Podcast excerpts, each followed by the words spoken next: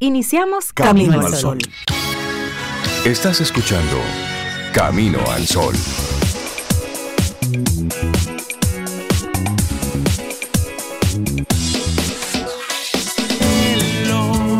comienza Camino al Sol. Muy buenos días, bienvenidos a Camino al Sol en este martes que estamos a 8 de agosto año 2023.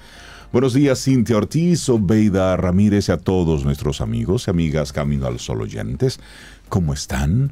Buen día. Hola, Rey, buenos días. Yo estoy muy bien, muchas gracias, estoy muy bien. ¿Y tú, Cintia, cómo estás? Muy bien, muy bien. Muy contenta porque Rey hace ese saludo así tan cariñoso al aire. Sí. Pero 30 segundos antes está con nosotros. Vamos, arriba, ánimo, hoy es martes, 7 de la mañana. Despiertito, señor. Sí, porque que- Él hace como un proceso de déjame despertar a estas dos Él nos ve para que salgamos. Él nos observa. Pero gracias por eso, Rey, porque nos inyectas así de una energía muy bonita para Estamos justo para arrancar, a- arrancar al aire. porque Así si que no- gracias por eso. Estamos despiertas realmente, pero a mí me encanta que él se ponga con esa, Es con que- esa actitud de, de Que despertarnos. hay que arrancar el día, chévere. eso sí, eso es Además, verdad. miren, Eso es verdad. esto es un privilegio. Sí. Estar vivos, trabajando, en camino al sol. No, pero esto es chévere. No, Ya, eso es no. Y con un café en mano. Y con un ya. café en mano. No, Así es. no. Así es. Porque si cambias la forma en que miras las cosas, Ay, sí. las cosas que miras cambian. Y esa es nuestra intención Camino al Sol para el día de hoy. Y me gusta porque mira, eso es real. Uno se pasa la vida entera como mirando las cosas de una sola manera y de repente un día, por información, por madurez o por lo que sea, tú dices, ah, pero mira, no era tan como yo pensaba y ahí cambia todo. Y ahí cambia todo, y ahí Todo. cambia todo. Sí, y es sí, que la realidad es que la mitad de lo que nosotros pensamos sobre todo eh, eh, es abstracto, está en nuestra cabeza. Y es cuando tú lo pones al servicio de otra persona, lo comentas con otra persona, actúas en vía de consecuencia, que tienes la oportunidad de en vivo y directo validarlo, refutarlo, y ahí te das cuenta realmente de que muchas cosas que están en la cabeza como una idea abstracta, en la realidad, en el mundo físico, es diferente. Sí. Sobre todo cuando tú estás pensando en ideas, en ideas, en yo creía que Sobeida me miró raro. y Sobeida lo que tiene es sueños, o sea, ella ni, ni siquiera está pensando en mí. Que tiene Y hambre. O lo que tiene es hambre, o está Como, pensando en pasó por el lado no y no me veo. saludó. Sí, es que sí, te pasó por el lado pero ni te vio. Y así son muchas cosas. Lo que pasa es que nos creemos el centro del universo Exactamente. y todo gira en torno a damos, nosotros. y damos por sentado, Y damos por la sentado película que nos estamos haciendo. Nos hacemos Y la película. incluso, Rey, la película que nos venden otros. Exactamente. Porque a veces es otra las personas que tiene determinada mirada hacia algo o hacia alguien y uno se lo cree sin cuestionar. Sí, así y es. entonces se monta también en la idea de ese. A mí me, me- me- me ha pasado varias veces de personas que dicen, ay, Elizabeth me cae muy mal, Elizabeth es una persona muy tan, tú sabes, y le ponen todas esas etiquetas. Y de repente yo conozco a Elizabeth y veo que es una persona súper Y chévere. tú dices, pero, Y y- tú, pero si te estamos hablando de la misma persona. De la misma. Exacto, exacto. Sí, Entonces si las uno se monta en las ideas del otro. No, hay que cuestionar. Hay que Sí. cuestionar, hay que, y hay que, y hay validar y, y ser, ser objetivo y sobre todo ser Sí. empático. Ayer hablábamos de eso con Paulo. Señores, ¿cuánta, ¿cuánta empatía hace falta en nuestro mundo? Porque Sí. todo el mundo estaba eh, librando una batalla Claro. personal. Entonces la otra persona realmente incluso tiene actitudes contigo, pero que no es contigo. Claro. Recuerdo ese día eh, que, que conversábamos hace unos días al aire, eh, de que había leído en un lugar que cuando una persona viene y te, con un exabrupto y te habla mal, te habla feo, no, porque eso vida, tú, tú, tú", y en vez de responder y alimentar ese momento, que tú te detengas y tú te tragues, porque a uno le da pique, Oh, porque pero somos humanos, tenemos un es, corazoncito. es pura, eh, una, un- es Reacción. una reacción, reacción normal. natural, Claro. pero que tú te detengas un minuto y a esa persona tú dices, ¿qué te pasa? ¿Qué te pasa hoy? De repente es un llamado a la atención a esa otra persona de que yo no estoy Claro. en, mi, en mi normalidad, no estoy en mi, en mi estado normal y estoy pagando con alguien más. Claro. Entonces detengámonos hacer esa pregunta real, o sea, no te sientas tan no nos sintamos ofendidos tan rápido. De repente esa persona de verdad le pasa algo y tal vez contigo es que puede hablar. Así es. Es eso. Así es que nuestra actitud camino al sol para hoy. Te la repetimos así despacio para que conectes con ella. Si cambias la forma en que miras las cosas, las cosas que miras cambian.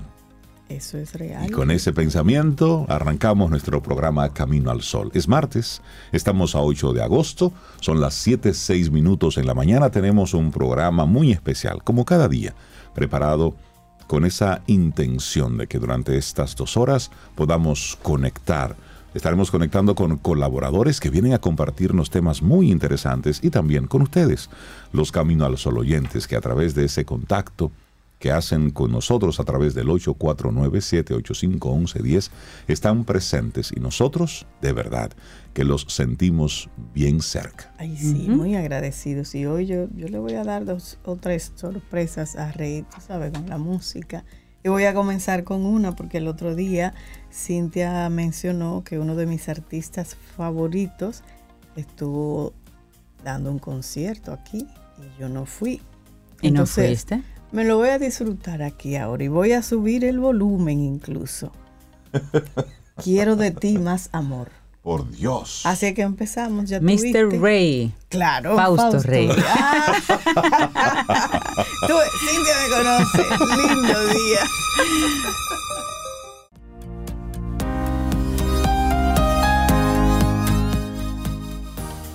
Y nos estrenamos en el día de hoy con una frase de Naval Ravikant. Y dice, si puedes controlar tu mente en medio del caos, entonces eres, verda- eres verdaderamente invulnerable. Invulnerable. Seguimos aquí avanzando en este camino al sol. Ya son las 7:12 minutos en la mañana de este martes y te compartimos entonces algunos de los titulares que recoge la prensa en este día. Bueno, arrancamos con el Ministerio Público que dice que Rosa Pilarte atribuye a su esposo, Miki López, el movimiento de sus cuentas bancarias. Ja, comienzan las cosas. Sí, sí, sí, sí. sí. La diputada por la provincia La Vega, Rosa Amalia Pilarte López, enfrenta una acusación de lavado de activos por haberse prestado, según el Ministerio Público, para colocar en el mercado financiero dominicano 4.418 millones de pesos provenientes de actividades de narcotráfico. Según consta en la acusación del órgano acusador durante una entrevista realizada a la legisladora en fecha 19 de julio de 2023, es decir, hace dos o tres días, ella admitió que las maniobras de adquirir bienes a su nombre y luego traspasarlos a la empresa Inversiones Inmobiliaria Cutupú SRL, que controla su esposo, Miki López, tenía la finalidad de ocultar la real propiedad de estos. A su vez, el organismo indicó que ésta confesó que detrás de los movimientos financieros está su esposo, quien es la persona que manejaba sus cuentas y las adquisiciones de propiedades a su nombre y que desconoce la suma involucrada. Dijo que, aunque la cuenta estaba a su nombre, quien la manejaba en la práctica es su esposo Miki López.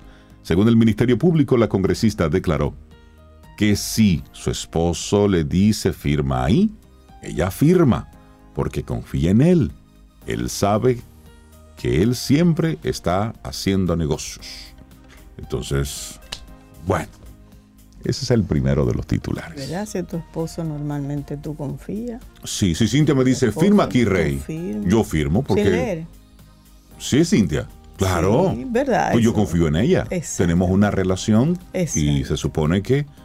Que no te va a meter en ningún lío, ni una exactamente. trampa, nada. Se claro, supone que si yo le digo a Daya, mira, firma esto aquí, se Sí. supone que estamos trabajando en una comunidad. Exacto, exactamente. Pero, pero cuando estamos hablando de, de, de- de unos montos así, yo sé que ella por lo menos me va a preguntar, Rey, pero ¿y, y- ¿Y de qué es Y- y esto? de- ¿De, porque- dónde salió y- y- esto? ¿Eso Ni- dónde ninguna salió? locución paga eso. ¿De dónde?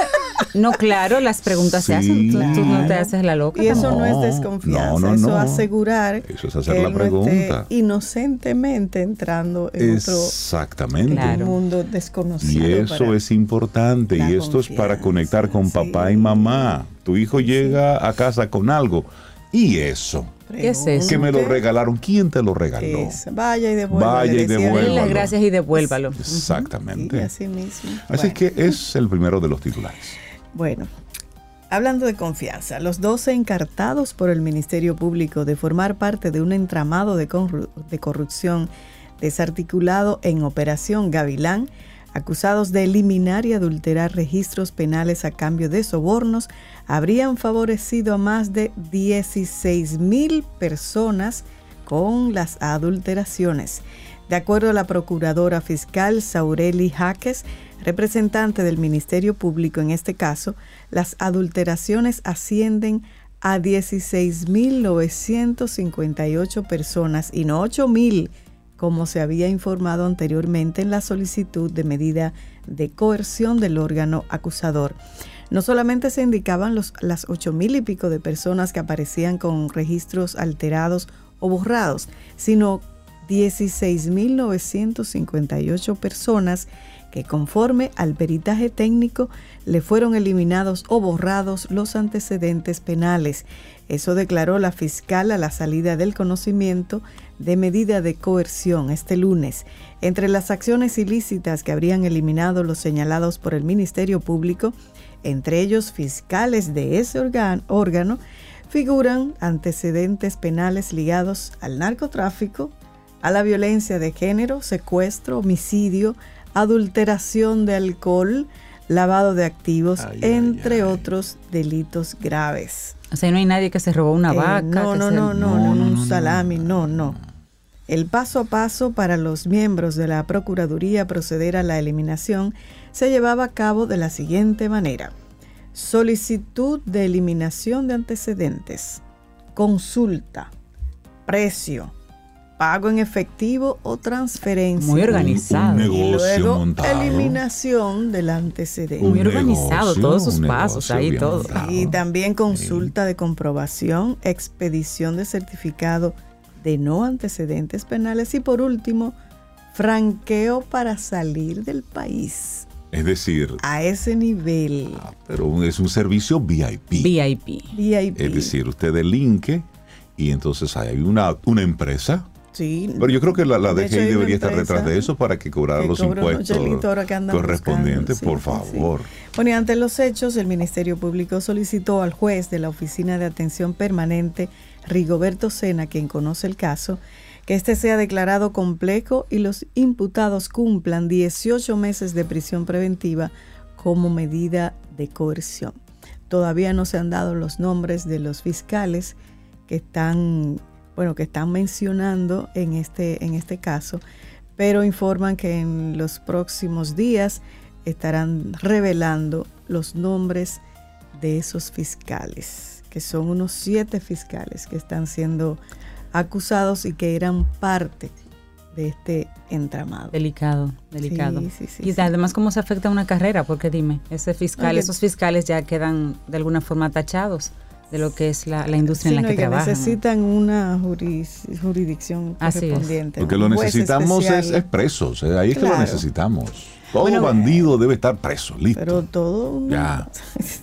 bien estructurado eso. Gobierno destaca política de subsidios para contener inflación. Recordó para mitigar los efectos de la pandemia se crearon los programas subsidios sociales, Supérate, FASE, PATI, Plan de vacunación, apoyo a los sectores productivos y empresas del sector privado y otros. Entre los factores determinantes para llegar al mes de julio de 2023 con una inflación interanual de 3.95%, una de las más bajas del continente, se encuentran los programas de subsidios a los alimentos, los combustibles y la política monetaria del gobierno, y esto destacó una nota de la Dirección General de Presupuesto. Este domingo, el Banco Central de la República Dominicana informó que el índice de precios al consumidor, conocido como el IPC, registró una variación mensual de 0.45% en el mes de julio 2023. La DIGEPRES puso como ejemplo que solo en el periodo enero-mayo, incluyendo solo la primera semana de mayo, el subsidio a los combustibles sumó 5.114 millones como parte de la gestión presupuestaria del gobierno para contener el impacto en la población de la crisis energética y alimentaria provocada por la pandemia y ahora por la invasión de Rusia a Ucrania. Recordó esos programas que ya mencioné para mitigar los efectos de la pandemia y a esos programas se dedicaron 213.292 millones de pesos en el periodo agosto 2020 al 31 de diciembre 2021. El subsidio a los combustibles, dice la nota, en el 2022 sumó 35.098 millones, con lo que se evitó que durante el año 275.129 personas cayeran por debajo de la línea de pobreza monetaria. El pasado año destaca que la inflación sin subsidio a los combustibles habría llegado al 18.26% en diciembre, de no ser por los subsidios, pero como se hicieron, entonces se contuvo en un 7.83%. Otro de los titulares, y aquí llamo al pueblo dominicano. Pueblo dominicano. Sí, porque hay algo que yo no comprendo, A de ver. verdad. Yo, yo espero en algún momento entenderlo, pero miren, escuchemos esta noticia, está vinculada directamente con, con el tema de la, de la educación. Oigan bien, el año escolar 2023-2024 está programado para iniciar el 28 de agosto, es decir, exactamente en 20 días. Pero será hoy a las 2 de la tarde cuando se conozca la propuesta de ordenanza que establece el currículo adecuado para los niveles inicial, primario y secundario de la educación pública y privada a partir del año escolar 2023-2024 en una reunión del Consejo Nacional de Educación. En esa misma reunión debe aprobarse la propuesta de ordenanza para la bibliografía de los libros de texto destinados a esos niveles, en formato impreso y digital, a pesar de que la producción de los libros está en pleno proceso. ¿Y qué a van a ver, revisar? Es decir, a ver si entendí. Los libros ya se están imprimiendo. Los padres ya están comprando los libros porque en 20 días ya arranca eh, el año escolar. Y será hoy a partir de las 2 de la tarde cuando van a ver y a revisar cuál es la bibliografía que se va a utilizar en el periodo 2023-2024. De verdad que yo no entiendo. Entonces, dicen ellos, dice la ordenanza, los libros de texto impresos y digitales de los diferentes niveles del sistema educativo dominicano fueron elaborados en convenio con universidades, academias e instituciones del sector educativo bajo las orientaciones y supervisión de la unidad editorial del Ministerio de Educación e impresos, atendiendo a los procedimientos establecidos por la Dirección de Compras del Ministerio de Educación en correspondencia con lo establecido en la Ley de Compras y Contrataciones Públicas 340-06 y su reglamento. Así reza la ordenanza. Entonces, recordemos que el ministro Ángel Hernández aseguró a finales de mayo que los libros estarían disponibles para el inicio de la docencia, lo que ya queda puesto en duda si es ahora a 20 días para el inicio de las clases cuando se va a aprobar ¿Y la si bibliografía. o si lo que aprueban no está impreso, o si lo que aprueban no está listo para esa fecha. Yo de verdad, se supone, si, si esto me lo dicen para el periodo escolar 24-25, yo digo, bien, estamos trabajando bajo la organización y todo esto, pero en serio. Pero vamos, vamos, vamos a, a- con la duda. Tal Ajá. vez le mandaron los manuscritos de los libros previamente a esta reunión y hoy es solo la formalidad de aprobar y bendecir. Ya todo el mundo. Sobe. No, No creo que sea por No. ahí, ¿no? Yo creo que lamentablemente el tema educación en nuestro país sigue siendo lamentablemente un relajo, Sí. una especie de broma. No estamos tomando en serio la algo educación. tan vital para Es el esto. desarrollo de un país. 20 días antes de las... Que van a aprobar. que es que van a aprobar la bibliografía, cuando se supone que esto debe... eh, Debió ser antes de incluso empezar a hacer esos es libros. decir, yo creo que sobre esto no hay más nada que hablar. Seguimos Bueno. con otro titular. No, pero este tiene que ver con los libros. Y es Ah, que también. sí, la industria editorial denuncia, Miner Ah, ahí- viola Ahí está. la vigencia de obras. La Asociación de Industrias Editoriales de la República Dominicana expresó su preocupación sobre las irregularidades que según sus indagaciones existen en el proceso de aprobación y adquisición de nuevos libros de texto en el sector público. Entre las irregularidades detectadas, la DIERT destaca violaciones a la Ordenanza 26-2017 y a la Ley General de Educación número 66-97, falta de transparencia e independencia en el proceso de evaluación y ausencia de certificación de la Oficina de Derecho de Autor Honda. Pablo Cuello reveló que el Ministerio de Educación ha iniciado el proceso de aprobación apresurada de 79 nuevos títulos, ignorando el procedimiento establecido en la Ordenanza 26-2017 que regula la evaluación de los medios y recursos para el aprendizaje. Adier consideró deplorable que esto esté ocurriendo cuando en 2021 el Consejo Nacional de Educación aprobó 222 libros de textos elaborados por 11 empresas editoras y en 2022 acogió 180 textos de 14 compañías editoriales a través de procedimientos de contrataciones públicas. Lamentó que las nuevas medidas improvisadas del Ministerio de Educación no respeten el periodo mínimo de cuatro años de vigencia de los libros de texto aprobados previamente por el Consejo Nacional de Educación tal y como lo dispone la Ley General de Educación 66-97. Ay, lío, ellos tienen una rueda de prensa. Sí. Cada vez que, que, quieren aprobar algo así, eh, urgente, algo de último minuto, ahí se van metiendo cualquier cantidad de cosas. es, muy, es muy lamentable esto. Nos vamos al plano internacional. Se han intensificado las operaciones de vigilancia en la playa de Long Island, en Nueva York, luego de que cinco personas fueran mordidas en dos días por tiburones. Ah. Las patrullas de vigilancia de tiburones han intensificado sus operaciones en las playas de Long Island, Nueva York, luego de que en un lapso de solo dos días, cinco personas sufrieran mordeduras de animales marinos que probablemente son tiburones. La policía del condado de Suffolk, al este de Long Island, donde se produjeron tres de los ataques, aumentó las patrullas en las playas y utiliza drones en este momento para revisar el agua en busca de posibles amenazas. La oleada de mordeduras ha puesto en alerta máxima a los bañistas neoyorquinos y recuerda una serie similar de ataques no mortales de tiburones el año pasado que provocó el cierre de varias playas. El, bueno, un dron de hecho avistó en ese proceso a unos 50, repito, 50 tiburones oh, cerca de la playa Robert Moses el mismo día en que una chica de 15 años sufrió una mordida mientras nadaba en esa playa. No me voy a bañar en esa playa. tampoco. Ni la chica ni nadie cercano vio tiburones en el momento del incidente, pero el dron... ¿Vio 50? Vio 50, desde arriba vio 50 cercanos. no me lleven para allá, ¿no?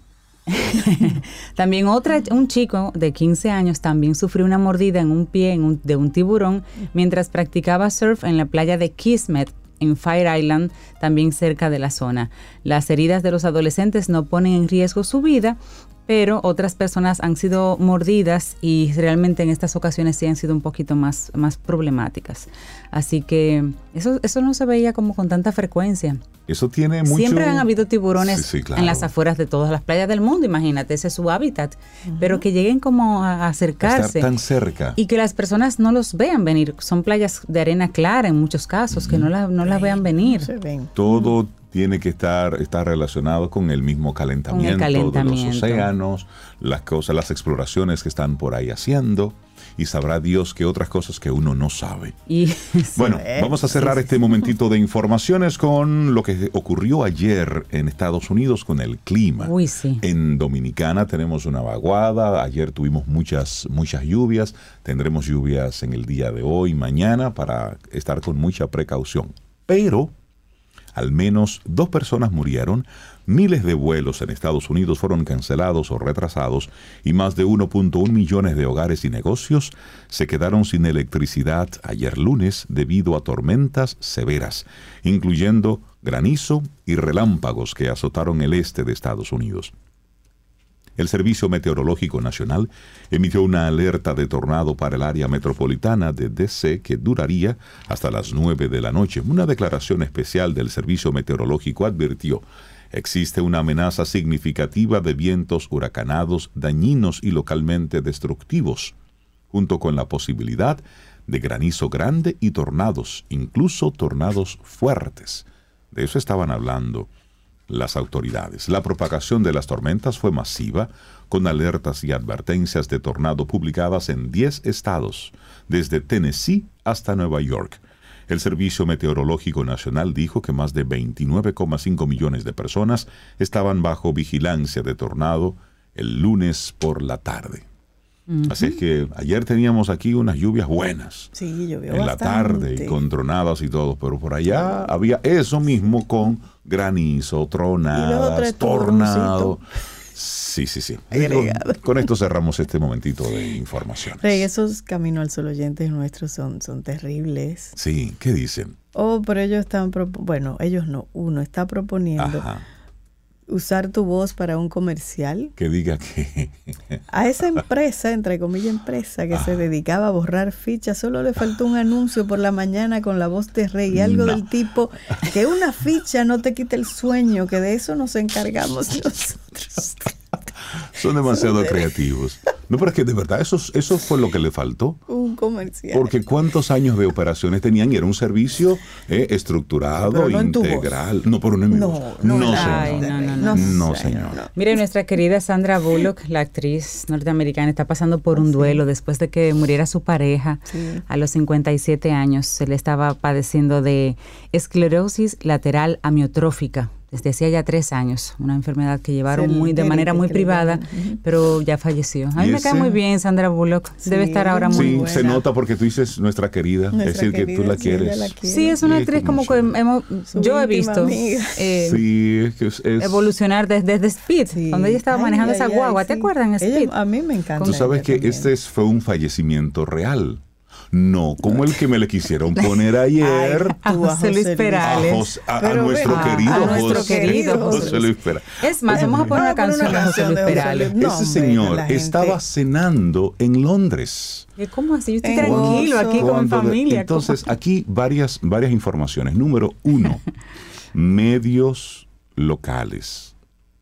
Ojo, retomar aquello de verificar la fuente.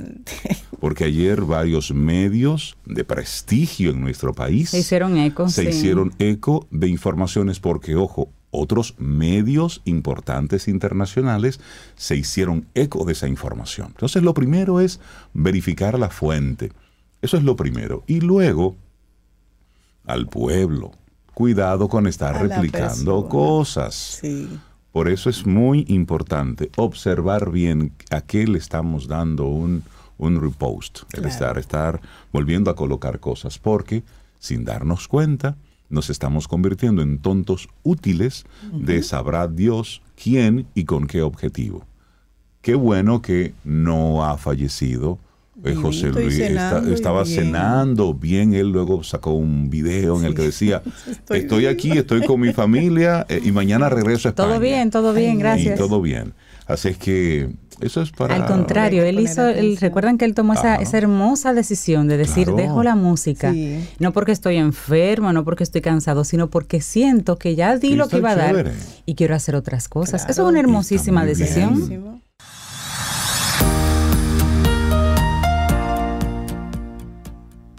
La mente es como el agua. Cuando está tranquila, todo se vuelve claro. Buda. Y seguimos en este Camino al Sol. Es martes, estamos a 8 de agosto y muchísimas gracias por conectar con nosotros a través de estación 97.7 FM y también a través de nuestra página web caminoalsol.do.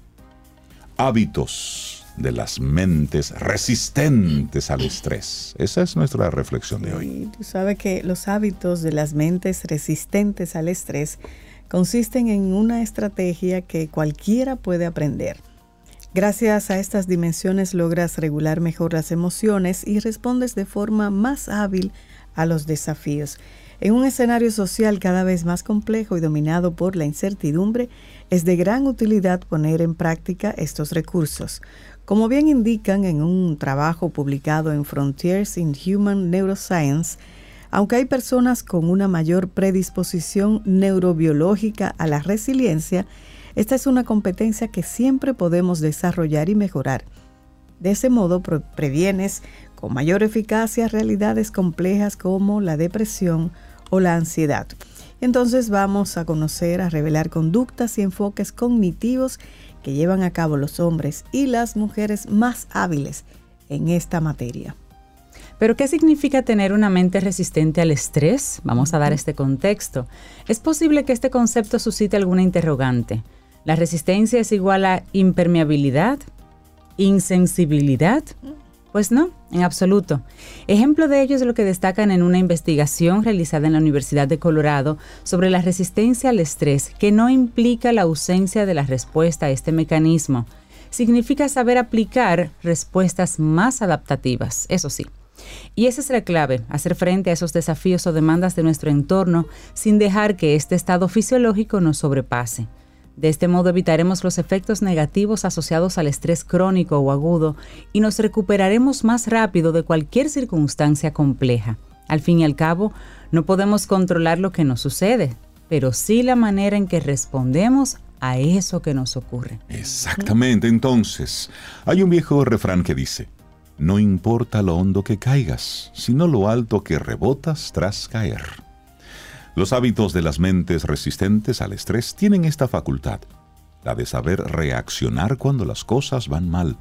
Problemas de trabajo, malas noticias, dificultades en tu relación, miedo al futuro, son algunos ejemplos.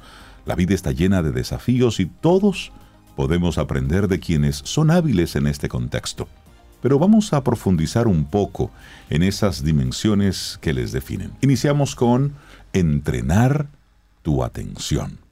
Así es. Daniel Goldman es el escritor del libro Focus, Desarrollar la atención para alcanzar la excelencia.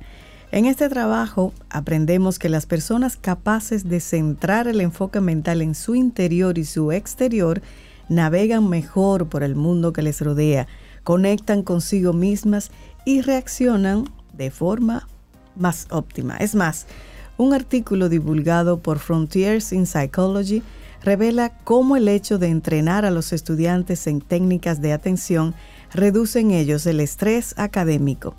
Si deseas iniciarte en esta competencia, toma nota de las siguientes estrategias. Evita la multitarea. Regula el uso del móvil. Te será de utilidad el mindfulness.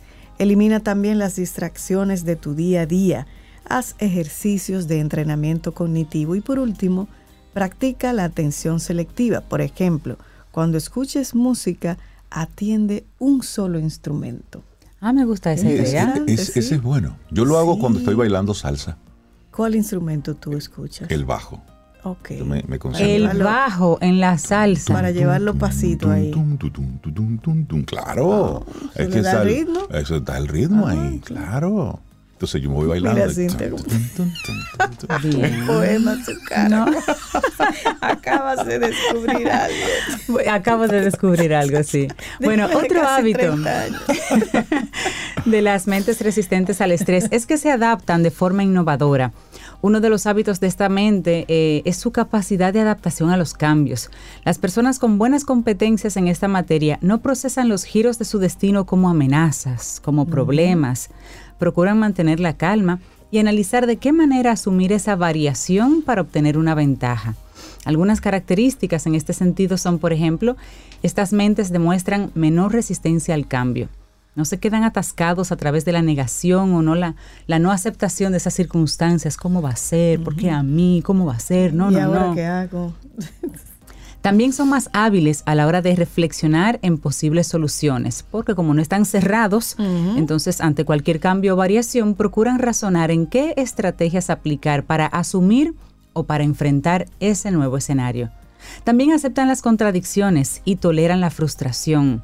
Entienden que no toda dinámica o persona o situación se va a ajustar a sus perspectivas y a sus eh, expectativas y que el mundo no siempre puede ser como uno espera. De hecho, nunca lo, casi nunca lo será. Exacto.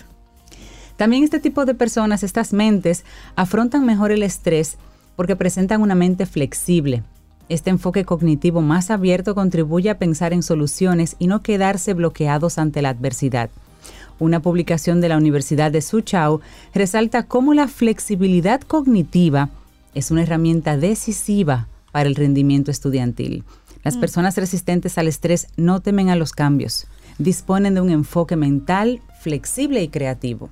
Me gusta. Así es. Y luego, número tres, saben regular de forma eficaz sus emociones. ¿Eres hábil a la hora de manejar la angustia, la preocupación o el miedo? Entre los hábitos de las mentes que resisten al estrés sobresalen sus habilidades para regular las emociones.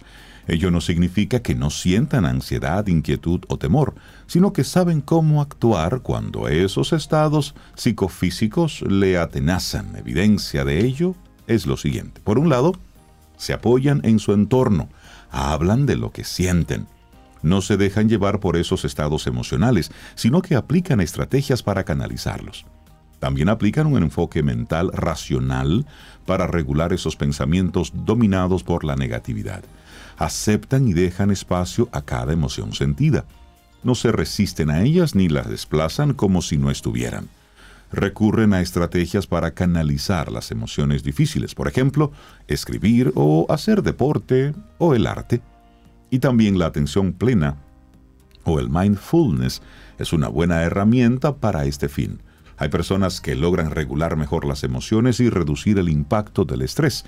En un artículo de la Universidad Federal de Bahía en Brasil, alegan que este es un beneficio muy importante, la atención plena. Sí, y también otra, es la cuarta. Son creativas y confían en sus competencias estas personas. La creatividad es un canal extraordinario para regular el estrés y hallar nuevas estrategias ante desafíos personales. Por contra, quienes presentan un enfoque cognitivo rígido suelen quedarse atrapados ante cualquier problema, por pequeño que sea. De igual forma, confiar en las propias habilidades y competencias les aporta esa seguridad en sí mismos, con la cual encarar las dif- dificultades. De este modo, si deseas ser más resistente al estrés, ten presente que siempre estás a tiempo de potenciar tu creatividad. Algunas estrategias útiles son las que ahora te comparto. Iníciate en alguna práctica artística, música, pintura, escritura. Mira lo que te rodea desde un enfoque más amplio. Imagina, sé curioso, investiga. También aplica un enfoque más crítico a todo lo que te rodea. Mira más allá de lo aparente. Comparte tiempo con personas creativas, ábrete a nuevas perspectivas junto a ellas y desarrolla tu pensamiento divergente. Piensa de manera original e innovadora. Me encanta. Y este siguiente hábito también, porque humaniza a estas personas que la gente a lo mejor piensa que, que todo les resbala y no le da ningún problema. No, lo que pasa es que ellos saben buscar apoyo. Buscar apoyo, aceptar ayuda, compartir con los demás los miedos y vulnerabilidades no te hace débil, todo lo contrario. Por ello, entre los hábitos de las mentes que resisten el estrés se encuentra esta valiosa virtud. Son personas con unas excelentes habilidades socioemocionales que te describimos. Por ejemplo, se permiten ser vulnerables, no dudan en compartir con los demás lo que sienten y necesitan. Tampoco reprimen o esconden sus sufrimientos. Entienden que al desahogarse con un amigo, con su pareja, con un familiar, pues la vida duele menos. Así es. También saben en qué momento es mejor detenerse y aceptar que ya no pueden más. Conocer los propios límites es una buena estrategia para regular el estrés. Entonces, también saben buscar ayuda. Así es. Exactamente. Sí. Bueno, y finalmente tienen claros sus significados y propósitos vitales. Ante cualquier adversidad, nada es tan relevante como recordar cuáles son tus significados y propósitos vitales. Pensemos, por ejemplo, en el neurólogo Viktor Frankl y lo que nos relató en su libro El hombre en busca de sentido, escrito en 1946. Las personas necesitamos aferrarnos a algo para poder afrontar cualquier instante difícil. Un artículo de Frontiers in Psychology señala que nuestra vida moderna suele distraernos de estas dimensiones. No les damos importancia cuando en realidad tener propósito en la vida es una de las necesidades humanas más básicas. Esto es algo que cultivan de forma eficaz las mentes más resistentes al estrés. Entonces, no dudes en plantearte qué es aquello que te da sentido, qué es importante en tu vida y qué te confiere ilusión y sobre todo trascendencia. Así es. Y bueno, desarrollar un enfoque mental más resiliente y resistente al estrés no es fácil. Requiere tiempo, constancia y voluntad. Sin embargo, recomendamos iniciarte en estas prácticas porque tu salud mental y tu bienestar lo notarán día a día. Y recuerda que ser fuerte no es poder con todo ni soportar toda adversidad. Es navegar por las dificultades adaptándote, aplicando las mejores estrategias y sabiendo pedir ayuda cuando la necesites. Ahí Eso está. es ser fuerte. Seis hábitos de las mentes resistentes al estrés, un escrito de la psicóloga Valeria Zapater y lo compartimos aquí hoy en Camino al Sol. Laboratorio Patria Rivas presentó En Camino al Sol, la reflexión del día. Ten un buen día, un buen despertar. Hola. Esto es Camino al Sol. Camino al Sol.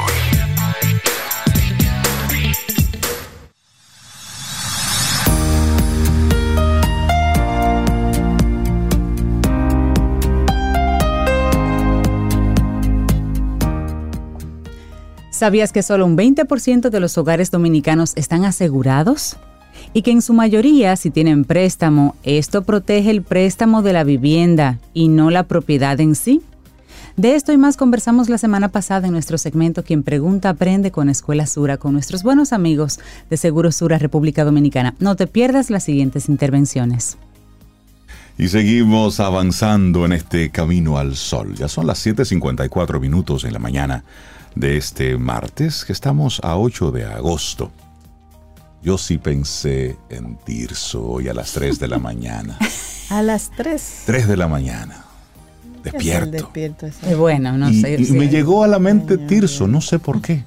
Y ya que lo menciono, darle los buenos días y la bienvenida a Tirso Valdés, Wellness Coach, quien viene a hablarnos de cómo empezar a mejorar mi insomnio. Ya. Tirso, buen día, ¿cómo estás? Buenos días, muy bien, ¿y ustedes? Muy bien, contentos de, de verte por acá. Yo de verte en persona, hacía mucho tiempo que no te veía. Ah, yo nos vimos hace Sí, yo sé, yo sé semanas. que sí. Y escuchando a Reinaldo con... Eso es insomnio, lo de Reinaldo. No, Era, bueno, no, habría eso- que ver por una sola noche, no necesariamente. No, ¿verdad que A no? todos nos pasa ¿Cuándo definitivamente se una convierte noche. en insomnio? Cuando es consistente, de hecho, eh, a nivel médico se dice que luego tú tienes tres meses despertándote una cantidad de veces a la semana así y no te puedes volver a dormir, ahí es que se a considera la una, a las dos, a las tres, o- No, no. lo mío Correcto. fue hoy Ya. por al- algo muy puntual. Y a todos nos pasa, ¿eh? Exacto. Sí, claro. Entonces, ¿cómo, cómo mejoramos a, a trabajar con el insomnio, a mejorar nuestro insomnio? Yo creo que primero, Cintia, vamos a ver qué es el insomnio, porque Perfecto. hay algunas confusiones alrededor del término, porque hay personas que, que llegan a las asesorías y te dicen, yo tengo insomnio, yo no duermo nada. Y eso no es posible, porque ya sabemos que quien no duerme nada tiene pocos días de vida, ¿verdad? De hecho, está registrado eh, el récord, vamos a decir, de hace mucho tiempo de una persona que duró 11 días y fue el máximo. Y ya Guinness, para que tengan el dato, no, no tiene este récord. Claro, Por para el que, daño para que nadie lo hace- intente. Claro, por el daño que hace una sola noche de sueño, dos sola noches Oh, de sueño, ya. Guinness quitó este, este récord. Pero lo último que se conoce es 11 días. Así que imagínense, eso de que yo no duermo es una expresión, pero realmente no es así. Insomnio no es no dormir. Insomnio es cuando yo no puedo dormir en el horario que yo quiero. Por alguna razón, ya sea porque yo no estoy conciliando el sueño al inicio, ya sea porque no sostengo el sueño, no logro quedarme toda la noche dormida, o ya sea porque despierto mucho más temprano de lo que yo quiero, de lo que yo entiendo que mi cuerpo necesita en cuanto a calidad y cantidad de horas de sueño. Bien.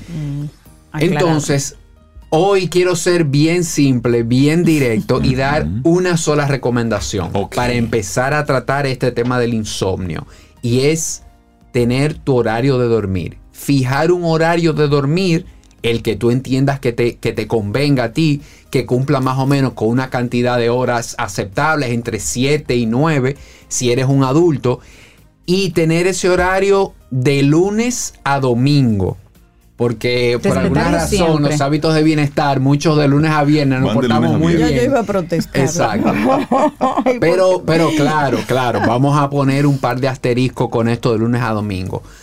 A eso es lo que le vamos a apuntar. No es que tiene que ser perfecto. Como Ya. le comentaba Rey hace un momento, a todos nos pasa que hay un día o dos de la semana en que no vamos a dormir bien. Ya sea porque abrimos los ojos a las 3 de la mañana y Sin bueno, no podemos aparente. seguir durmiendo sin razón aparente. O ya sea porque ese día tuvimos un compromiso, nos invitaron a una actividad, Se o sencillamente salimos con nuestra pareja y, y decidimos ir al cine, a una tanda no muy temprano. Esto es normal y, y no hay problema con esto. Pero sí enfocarnos en apuntarle de lunes a domingo a un horario. Y como digo yo, que mi agenda del día esté, vaya acorde a ese horario. Yo digo que lo primero que uno debe hacer en la agenda es poner ese horario de dormir y empezar a hacer la agenda de adelante para atrás. O sea, todo en el día debiera estar colocado respetando ese horario para que así tú puedas asegurar lo más posible que tú realmente la mayor cantidad de días en la semana vas a estar dentro de ese horario de dormir. Esto funciona muy muy bien para empezar a, a trabajar con el insomnio. ¿Por qué? Porque empiezas a ajustar el ritmo circadiano. Ese reloj interno que rige todas las funciones de nuestro cuerpo y a nuestro cuerpo le encanta saber lo que va a pasar. Él funciona muy bien cuando ya sabe lo que va a pasar y a qué hora. Y comento esto también porque hay un error muy común cuando yo quiero empezar a dormir mejor. Y es creer que con acostarme más temprano voy a resolver. Y acostarte más temprano de lo que debes es tan mal como acostarte más tarde de lo que debes. ¿Por qué? Porque es probable que quizá vayas a la cama y empieces a dar vueltas. No Ah, te vas sí, a acostar porque esa no es tu Tú hora. sabes que eso me pasaba los domingos. Es decir, yo decía, mira, voy hoy domingo me quiero acostar temprano para descansar. Y me daba cuenta que ya a las 3 de la mañana se me había A mí me terminado el pasa, sueño. sí. Entonces, el día que yo peor dormía era precisamente cuando De me domingo acostaba hacia lunes. más temprano. Sí, sí. Hay mucha gente que por el tema de querer, por ejemplo, hacer ejercicio en la mañana, de querer despertarse muy temprano a correr o a ir al gimnasio, porque a esa hora es que le conviene, Ajá. entonces ponemos esta conveniencia delante de los hábitos. Ah, yo me voy a acostar a, a las 9 o a las ocho y media para poder despertarme a las 4, a las cuatro y media, y termina sucediéndole eso. O tarda mucho en conciliar el sueño y dura mucho rato en la cama dando vueltas, o, o- o está violando ese ciclo circadiano y está despertándose mucho más temprano de la cuenta y no le funciona. Le es conveniente por horario, porque nosotros, todas las adaptaciones que hemos hecho a la vida, estamos buscando esa conveniencia, Sí. pero para tu cuerpo, para tu fisiología no es Y conveniente. además, ¿hasta cuándo? Es decir, llegará un momento en que ese hábito no lo vas a poder sostener. Exacto. Claro. Por ejemplo, yo recuerdo en la universidad cuando tú trabajas, que fue como la realidad de la mayoría de nosotros, trabajas y estudias de noche. em, yo llegaba la- de, de la universidad a casa y me podía acostar a la hora que fuera haciendo tarea. Yo nunca pude decir, no, yo me acuesto y pongo el despertador a las 4, entonces me levanto. No, no, no. Mi reloj, mi cuerpo no se levanta a las 4, mi- ni que lo sacudan. Yo tengo mi horario de levantarme. Entonces, lo que sí encontré que podía hacer era que podía no eran las horas de sueño que se necesitaban, pero hay una época en la vida que hay que hacerlo así. Yo sí me podía acostar a la, a la una, a las dos, tres de la mañana. y levantarme la- a las Oye, seis, por ejemplo, para porque también trabajaba y entraba a las siete. Para poder hacer eso, pero nunca, o sea, mi cuerpo no funciona levantándose temprano para hacer algo. Lo más temprano es camino al sol.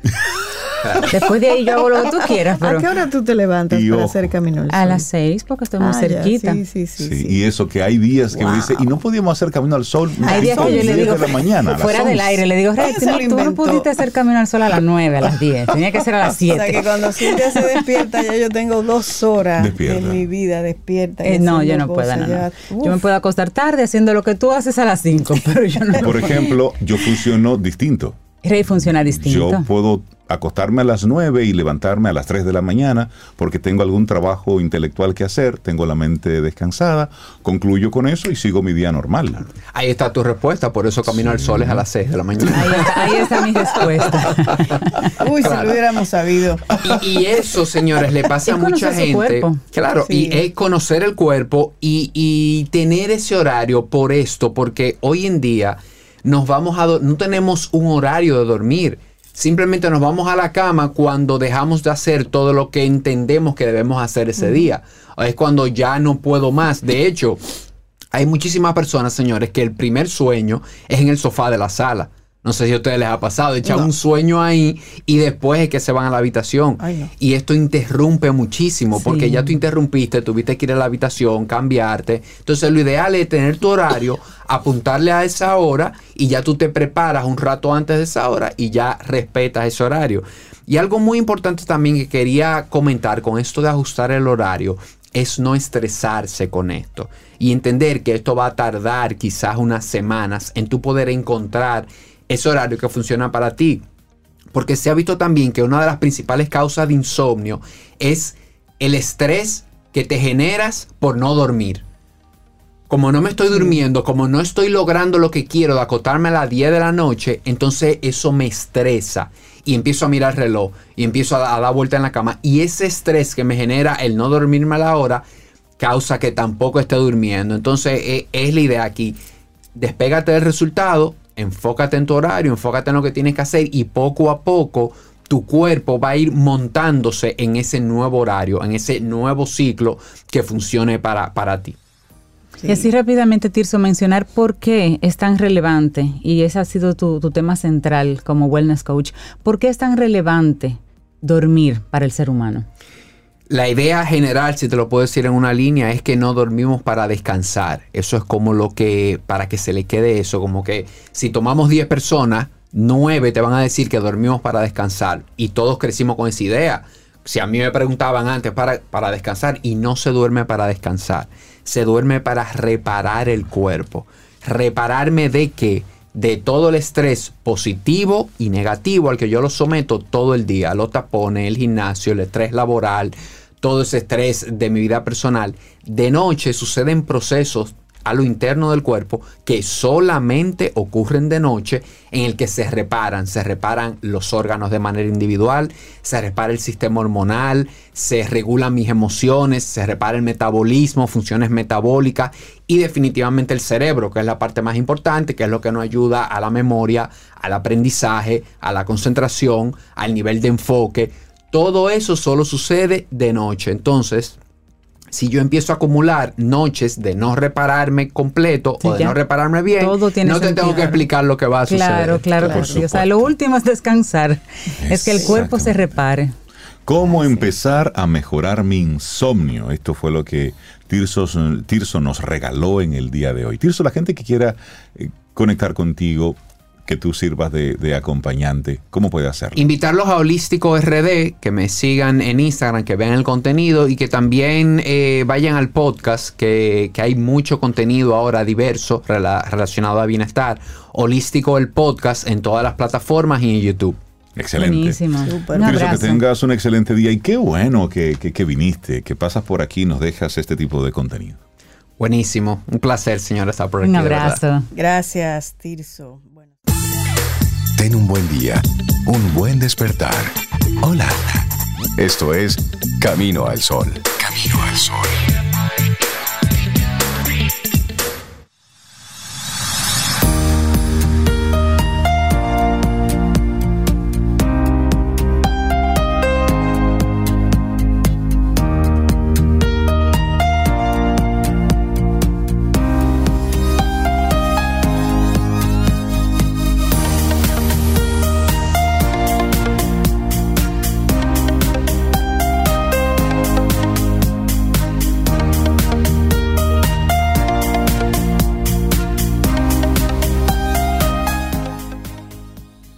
La relajación no es escapar del estrés, sino enfrentarlo y conquistarlo. Amit Ray. Muchísimas gracias por estar ahí, por conectar con nosotros en este Camino al Sol. Es martes, estamos a 8 de agosto, año 2023.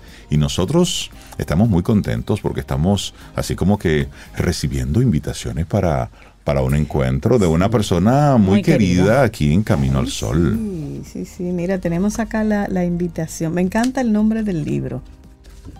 De la universidad a la oficina. Ese tránsito que, que hemos hecho todos nosotros. ¿eh?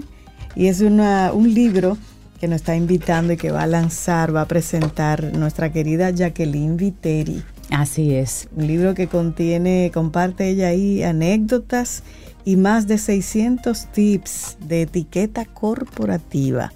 Que Eso es la me línea de encanta, los temas sí. que ha hecho famosa a, a Jackie Viteri todos estos años, la, Sí. la etiqueta, el protocolo y demás. Y me encanta porque esto de la universidad a la oficina es para que una persona pueda hacer un tránsito.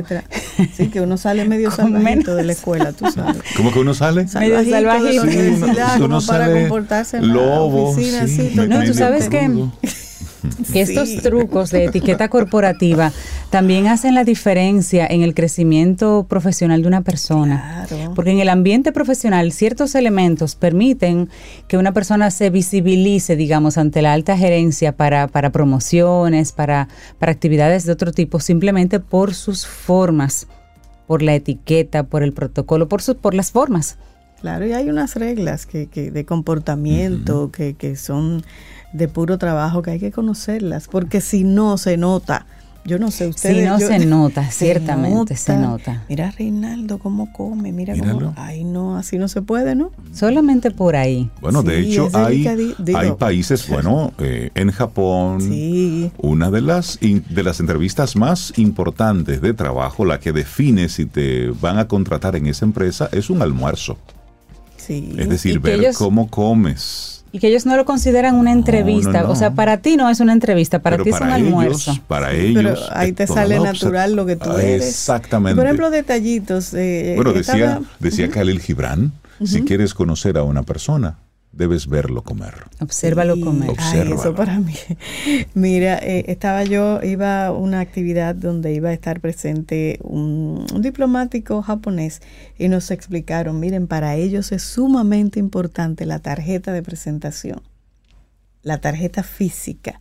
Y uno tenía que llevar su tarjeta y oye, ellos toman la tarjeta con las dos manos, Sí. como si fuera el bien más preciado Sí. y te la entregan así con su reverencia y así tú debes recibirla. Con las dos Con manos. las dos Con las manos dos y con manos. ese nivel de reverencia. Ese detalle que uno como que no le da importancia, pues mire que sí, hay detalles que ponen la diferencia. Y la primera salida de un equipo de trabajo, por ejemplo, al karaoke. Ellos necesitan saber que el lo equipo es capaz de hacer el ridículo juntos. Mm. Y que no pasa Y que no nada, pasa nada. se Que no pasa divierten. nada. Y el karaoke es uno de esos lugares donde tú te pones en ridículo ahí que haces cualquier cosa. Pues para está. ellos es importante eso también como para solidificar la integración de una persona a un equipo. Cantó con nosotros, fue al karaoke con nosotros. O sea que estos trucos que Jackie Viteri va a estar compartiendo de, Sí. de su larga trayectoria Por supuesto. en esta, en, Experiencia, sí. en estos, sí, en este Y ámbito, me, pues. me llama la atención que lo haga desde una universidad. Es decir, el lanzamiento Claro. será precisamente en nuestra alma mater. Así es, Será en la APEC. Y allí estaremos acompañando a, a Jackie Viteri. Pero me gusta mucho que lo haga desde la universidad porque, como decía Sobe, Sí. de ahí salimos con conocimiento. Bueno, con algo de conocimiento, como con la base. La base para seguir. Pero para el mundo laboral salimos lobos. Sí, sí. Con, con conocimientos muy, muy básicos. sí. Y luego con este, con este libro, pues la gente puede aprender a comenzar a comportarse socialmente. 600 tips de etiqueta Frutos- corporativa. frutos de la Mira, Eso experiencia. es valioso. Ya estaremos Sí. conversando con ella aquí en nuestro programa sobre, sobre este libro, Me sobre gusta. su carrera y sobre todo cada vez que, que Jackie Viteri, donde ella llega, enseña. Porque ella es una educadora Innata, natural. es así, sí. Así que le mandamos Gran un abrazo, abrazo. Y, y la felicitamos por, por esta Y publicación. allí estaremos. De la universidad a la oficina. Me Así gusta es. ese título. Y allí estaremos. Bueno, y vamos a dar así una información histórica. Colombia se clasifica por primera vez a los cuartos de final de un mundial femenino de fútbol. Venció a Jamaica 1 a 0. Lo que está pasando en este mundial femenino, mira, es impresionante. El partido disputado en el Melbourne Rectangular Stadium se decidió a los seis minutos del segundo tiempo luego de un gol convertido por Catalina Usme, un gol que desenredó un partido difícil para ambas selecciones. Decían, esto va a ser como una especie de pelea de boxeo, pero de verdad que lo que está viviendo el mundo con este mundial femenino es interesante. Mira, ayer veía yo, Rey Cintia, un video eh, donde una chica hablaba de la importancia de la publicidad para el fútbol femenino. Y te ponen el video de jugadas extraordinarias y el público así como súper emocionado y todas la- las caras eran de varones. Y de repente dicen, pues miren, no, estas jugadas fueron mujeres, le cambiaron el rostro de A propósito. ma- a propósito. Y, y- y la, lo real era que todas esas jugadas la habían hecho mujeres, Exacto. no hombres, pero una espectaculares, espectaculares.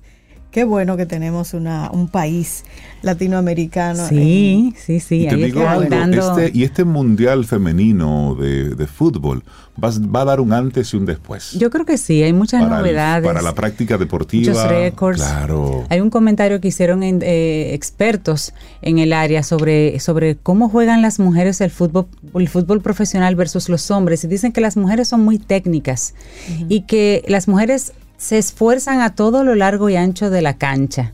A diferencia de los hombres que tratan de pasar la bola de un extremo al otro lo más rápido posible y ya luego ahí, casi en puerta, es que tratan de dar ese gol. Pero que las mujeres se toman más el tiempo de ir moviendo la bola a través de la cancha y- y utilizando sus técnicas, sus conocimientos en el centro, en cualquier rinconcito de la cancha, digamos, que no tienen ese afán de llegar rápidamente a la siguiente punta para tratar de generar el gol. Como que no es el, el gol, es claro, el elemento que da el punto, Claro. pero no se enfocan solo en eso, sino en dar un, espect- un espectáculo técnico al televidente. Están más abiertas a recorrer la cancha, a hacer los puntapiés en cualquier lugar, es decir, a, a mostrar un espectáculo más acabado. Es que la- entiendo lo natural de la mujer es eso, es como la comunidad, es no necesariamente el fin eh, individual, digo yo por naturaleza, y tal vez eso se refleje en ese juego. Sí, y se va pasando la bola en las diferentes posiciones y por eso se Estoy ve. teorizando. Sí, puede ser, es una Pero opinión, pero Las siento muy en control y creo que no, ustedes nos las gusta dos ver pueden- eso avanzando somos- tan Sí, sí, bonito sí, y, me- y esa camaradería gusta. entre ellas también. Me gusta Claro. cómo están analizando todo esto. No, no. Me parece muy bien. No, de verdad, porque es que le dan una visión distinta a todo esto. Sí, sí, sí. Y también en la, en la cobertura mediática que se está haciendo a este mundial, la cantidad de mujeres que están metidas ya haciendo la parte de reporteras, es decir, Sí. haciendo los, los reportes desde, desde el campo, las que están haciendo los análisis, es decir, es como que los hombres desaparecieron del mapa con el tema del fútbol. Y están, y estaba viendo precisamente esta mañana a la, en la BBC, quien estaba dando la información era una mujer que le pasó el micrófono a otra mujer reportera que estaba en el estadio para entrevistar precisamente a una de las jugadoras. Sí. Y yo decía, óyeme, qué, qué interesante todo este movimiento, pero cuando estamos hablando de inclusión, lo chévere al final sería una conversación indistinta. Que los mismos que están entrevistando a Messi sean los que estén entrevistando, claro. pero al mismo tiempo el que está entrevistando a Ronaldo sea el que esté entrevistando, ¿entiendes? Es decir, que, que se dé esa... Sí, yo pienso que llegará ahí, pero Sí, mientras sí, sí. tanto es importante que le den espacio a mujeres Claro, que, que también pueden sí. hacer entrevistas y que luego, como tú dices, que un hombre entre- entreviste a una de esas Y eh, que chicas. ellas se entrevisten a... Sí, exacto, eso Pero sería creo lo que ideal. esto, esto marca un antes y un después, Sí, sí, definitivamente. sí. Sí, sí, así sí. es. Seguimos. Tomémonos un café. Disfrutemos nuestra mañana con Rey, Cintia, Soveida, en camino al sol.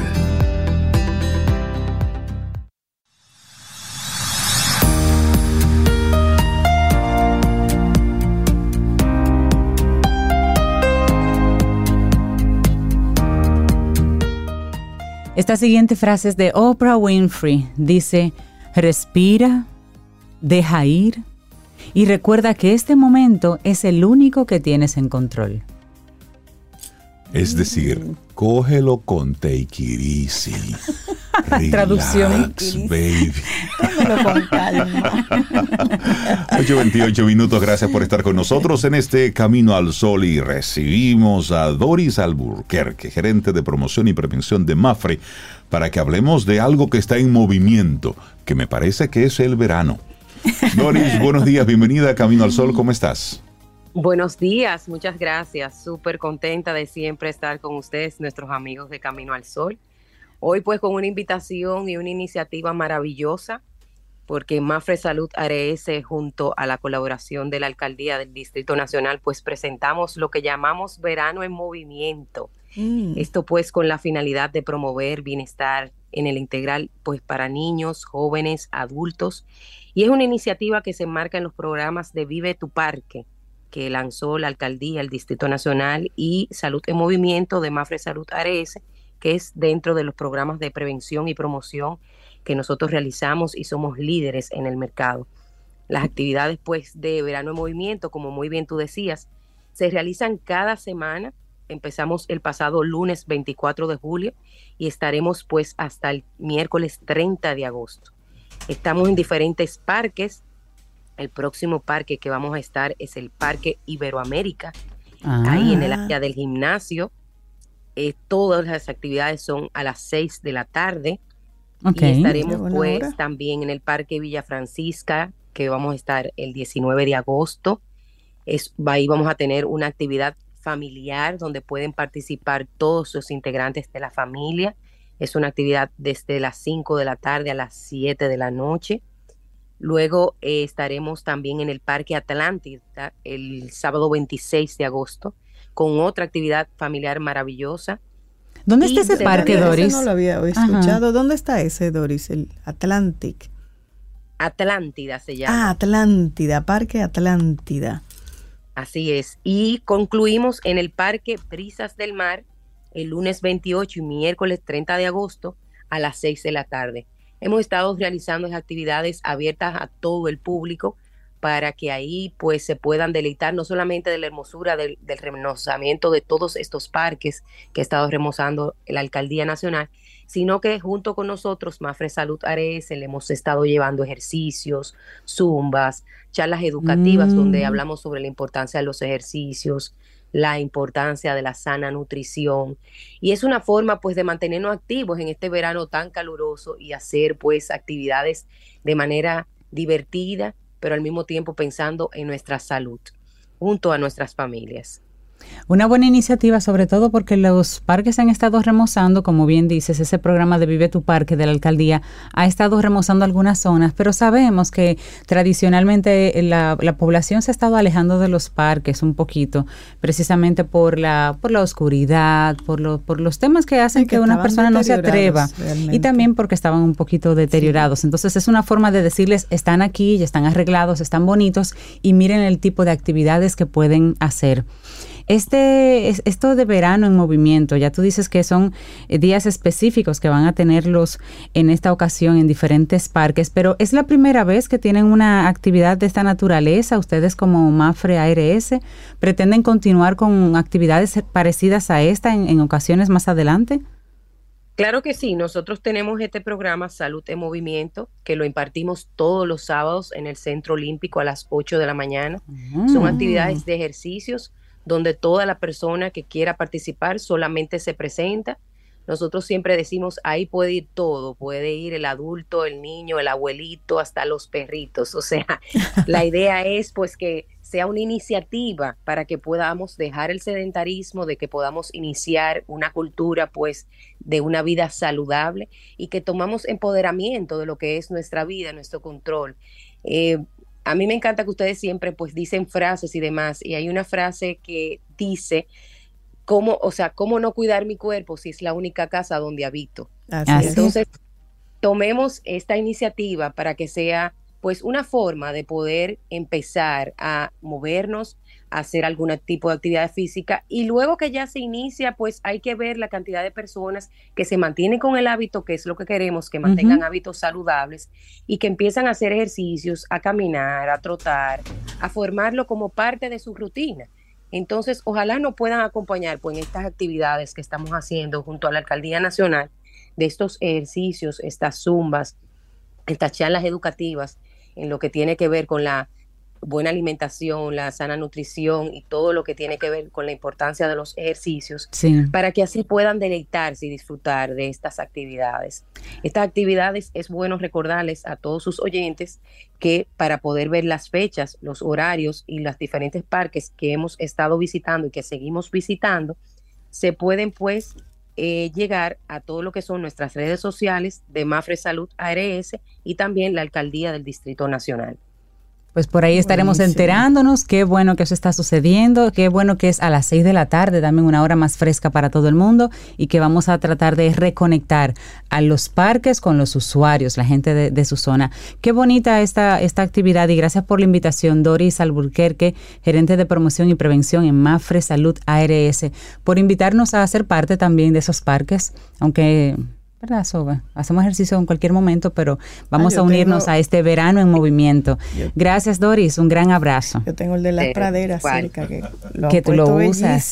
Todos los días lo uso. Gracias, Doris. Ten un buen día, un buen despertar. Hola. Esto es Camino al Sol. Camino al Sol.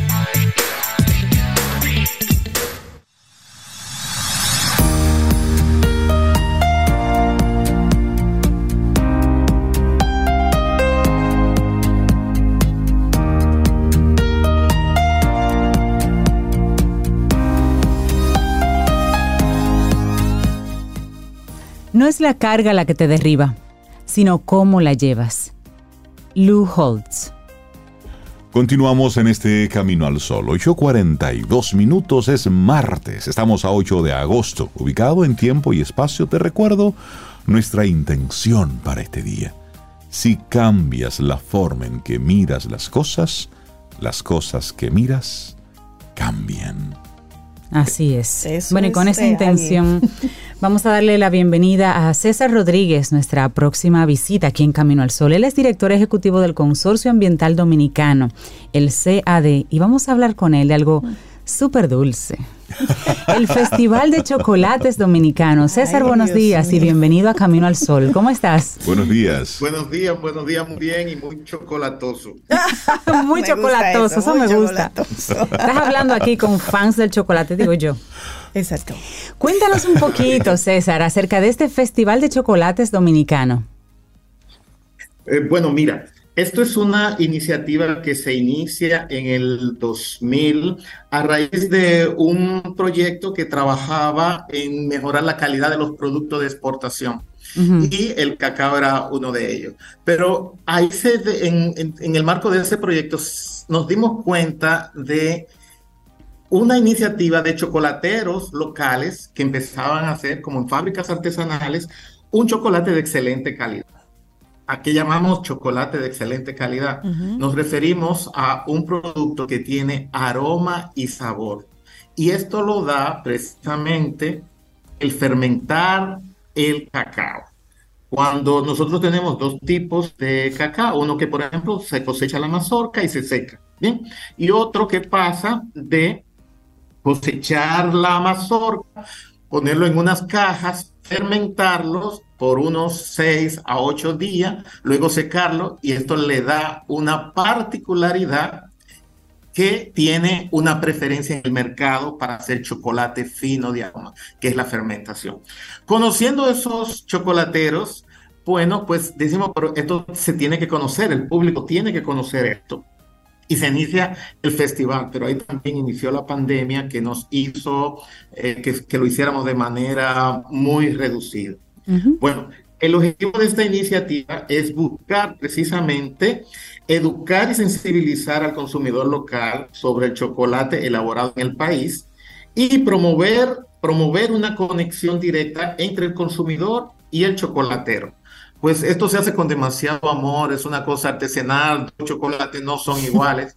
y eh, al día de hoy, son muchos los reconocimientos en concursos internacionales que estos chocolateros están teniendo por lo que se está haciendo en el país. Y esto lo debe saber el público. Claro.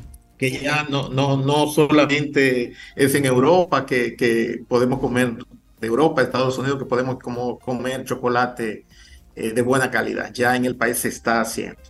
Y eso lo vamos a tener pues del 19 al 27 eh, y específicamente del 25 al 27 de agosto habrá una gran exposición en Agora Mall.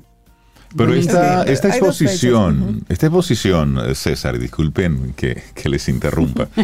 Porque cuando hablamos de chocolate, yo que vengo, yo que fui criado con chocolate de agua en sus diferentes variedades, es decir, chocolate de agua en sus diferentes variedades. Ah, porque hay Es- varias. sí, claro, chocolate de agua con canela, chocolate, sí, no, no, hay, hay su, Yo lo prefiero con discúlpame. Hay todo el mundo, hay todo el Hay mundo todo con chocolate mundo. Yo lo prefiero con Entonces, leche. César, este festival, ¿cómo será la degustación? ¿Qué es lo que vamos a estar probando? Háblame, háblame, sí, porque yo no quiero ver chocolate en fundita, ni quiero ver chocolate. Yo quiero probarlo.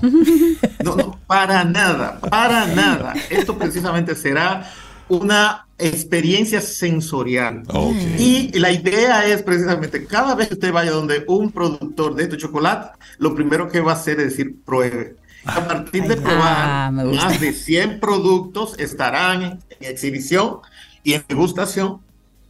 Usted podrá tener una conversación con ese chocolatero, de preguntar cómo se hace, cuáles son sus técnicas, por qué él se dedicó a hacer este tipo de chocolate. Ah, Entonces, es crear esa conexión. Entonces, probando los diferentes sabores, usted va a notar ese mundo que hay y por qué el cacao dominicano tiene tanta preferencia a nivel mundial.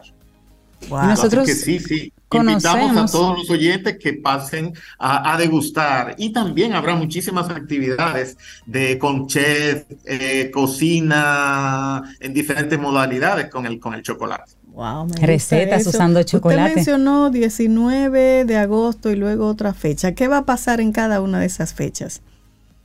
Bueno, a partir del 19 empiezan las actividades en San Francisco de Macorís, en La Romana, en Puerto. Plata, aquí en Santo Domingo, visitando las fábricas de chocolate. eh, tours va a haber para visitar la- desde dónde proviene el, el chocolate, que es desde las plantaciones de cacao, cómo están asociadas las plantaciones de cacao, por qué nosotros eh, promovemos tanto el cacao como un cultivo sostenible, ya que conserva la biodiversidad, conserva el agua. Entonces, habrá excursiones a esos sitios. Ya está en promoción. Nosotros invitamos a, a los oyentes a que pues revisen nuestra agenda del Festival de Chocolate en nuestro portal chocolate.do y a través de la cuenta de Instagram eh, portalchocolate.do. Ahí podrán tener mucho más informaciones de todas las actividades que se van a hacer. Entonces, Hay que hacer registros esto, para ¿sí? participar, César. Entramos y vemos las actividades. ¿Tenemos que registrarnos para participar o con conocer la ruta podemos simplemente seguirlas y, y acercarnos a ustedes? Mira, hay actividades que son pagas, que requieren reservación, por ejemplo, como los tours de, de esto. Pero ya las actividades que van a ver en, en, en Agora Mall no tienen costo. Bien. Sencillamente la gente va y se integra y participa en ellas. Me gusta mucho esto porque nosotros apreciamos mucho los chocolates internacionales que nos parecen sabrosísimos y que al final la materia prima que los componen es el cacao dominicano. Así es. Entonces, acercarnos a la fuente aquí y ya no solamente al cacao como tal, sino a producto terminado, hecho aquí, chocolate dominicano, chocolateros dominicanos haciendo las barras, el, el polvo, el cacao en polvo, pues, pues es una maravilla porque estamos con la fuente y con los artesanos que lo hacen posible en nuestro país. Así que esto... Pero yo estoy mirando aquí las actividades. Entonces en Ágora eso está lleno de actividades.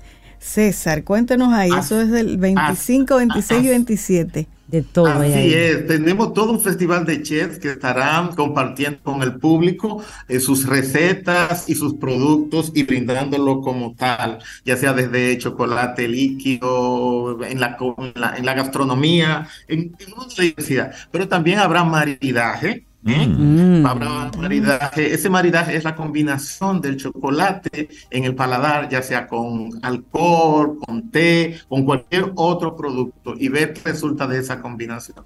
Pero también habrá esa cata de ver los diferentes. Los chocolates ah, se hacen, o sea, cuando hablamos de este chocolate fino de aroma, es un chocolate que tiene por encima de un 60% de cacao Mm. Por lo que su contenido de azúcar es mucho más bajo. Entonces también estamos educando al, al público a que pueda tener, o sea, eh, eh, en el paladar, pueda sentir esto en el paladar, el verdadero sabor del chocolate y del cacao, ya que el contenido de azúcar es mucho más bajo. Regularmente estos chocolates se hacen como muy baja eh, ingredientes, no, no, no hay químicos, no hay, es, es, es lo más simple que se hace. Ay, precisamente para tener un producto natural. Mira, Rey, Cintia, hay un tour, Mountain, Chocolate Mountain Tour en Puerto Plata. En Puerto Plata. Ese me sí. gusta. Ese es de pago y hay que reservar. Y hay otro, Reserva Privada Sorsal Tour. Hay el Guineal en San Francisco de Macorís. No, con entrar ahí a chocolate.do, ahí hay Ahí una página todo, muy sí. completa, mucha información. Muy lindo también que ahí se ven los grupos comunitarios asociados, la Asociación de Mujeres Los Naranjos, Chojoba, Asociación de Mujeres Esperanzas Unidas, Chocolala, Agroindustrial La Productiva, Chocal, Fundicaes, o sea que también de paso le damos esa cara humana Mira, y, y- vemos los grupos que estamos apoyando cuando vamos y compramos sobre todo. Y ahí también está en chocolate. Chocolate, chocolate.do. Oferta turística. Todo, el sendero del cacao. Ahí está todo. Pero Hacienda visitar Cufa. fábrica. No, La que estamos en muy esto, conectada Rey. con todo esto, Ah, ¿eh? pero es que estamos Está en muy esto. bien, pues El dar... chocolate- Mountain Experience, eso, eso es Eso. allá en la montaña. Ay, oh, Dios quiero mío. eso. Vamos a César, ver César fuera del aire. Me, me gusta mucho el que ustedes revisando la, la, la página se entusiasmen así. Ah, que el pero- público también lo haga de ver toda esta cadena del cacao y del chocolate dominicano y que sean parte de ella. César, entonces vamos solamente a recordar cuáles son los días del encuentro y a quién ustedes están esperando ahí. Bueno, nosotros esperamos a todo el mundo que vaya, que sea amante del chocolate y que pueda ir a aprender y a conocer toda la riqueza que nosotros tenemos y que se está haciendo en nuestro país y que se sientan orgullosos de todo esto. Así como veo con ese entusiasmo de ustedes. Esta actividad será del 19 al 27 de agosto, con esas actividades que ustedes han mencionado ahí, que serán tanto en San Francisco de Macorís, Puerto Plata, La Romana, pero del 25 al 27 habrá una gran exposición en Agora Mall, en el atrio, en el primer nivel de Agora Mall. Ahí estaremos todos los chocolateros esperándolos a ustedes. Buenísimo. Ay, qué Qué rico. bueno. César Rodríguez, muchísimas gracias por invitarnos a este Festival de Chocolates Dominicano. Qué lindo. Entra en Arrancando esa web. con el chocolate de agua y luego terminando con las diferentes delicateces que hay por ahí. César, que tengas Entren un excelente día. chocolate.do. Muchísimas gracias. Gracias, gracias, igual a ustedes. Lindo día. Gracias. Ay, ay, ay. Bueno, nosotros ya estamos entrando, sí, a la, a la parte final de nuestro programa Camino al Sol. Nos quedan todavía unos, unos minutitos. Por un lado, recordarte que en nuestra página web, en caminoalsol.do, ahí tenemos disponibles las diferentes entrevistas, todas las conversaciones que hemos tenido en estos más de 11 años. La mayoría están ahí. Puedes encontrar los diferentes colaboradores, las diferentes entrevistas por temas. Caminoalsol.do. Escuchas el programa en vivo y luego puedes quedarte conectado ahí. Caminoalsol.do. Y también necesitamos de tu ayuda. Sí, tú, amigo Camino al Sol oyente que nos estás escuchando. Necesitamos que entres a YouTube, a nuestra página en YouTube, Sí, que es Camino al Sol Radio. Camino al Sol Radio y suscríbete. Necesitamos mucha gente ahí conectada y que entonces estés viendo los distintos videos. Camino al Sol Radio. Y en las distintas plataformas de podcast también ahí estamos. Te pasamos todas las coordenadas para que puedas estar siempre en contacto con las cosas que ocurren en este Camino al Sol. Y si quieres hablar con nosotros de forma directa, ahí tenemos un número de teléfono. Claro, el 849-785-1110. Ese es un teléfono normal, ahí tenemos la aplicación de WhatsApp, 849-785-1110 y la comunicación constante de 7 a 9 mientras estamos al aire, pero también durante todo el día. Y nuestro correo electrónico para que puedas opinar, pedir una página que no pudiste anotar, un nombre que no pudiste anotar, un invitado que te gustó o que no te gustó. O repasarlo, Este es democrático. Hola, claro. arroba caminoalsol.do. Porque recuerden que esto es una coproducción de nosotros y de ustedes también. Exactamente. Miren, una, una noticia. Ustedes saben que, que Zoom le salvó la vida a la mayoría de la gente durante la pandemia. Sin embargo, ahora Zoom, esa empresa de comunicaciones por video, que se convirtió en sinónimo de trabajo remoto en la pandemia, ordenó a su personal que regrese a la oficina. Oh, Vengan, vengan a trabajar. La firma dijo Ustedes que trabajan creía- en Zoom, pero no por Zoom.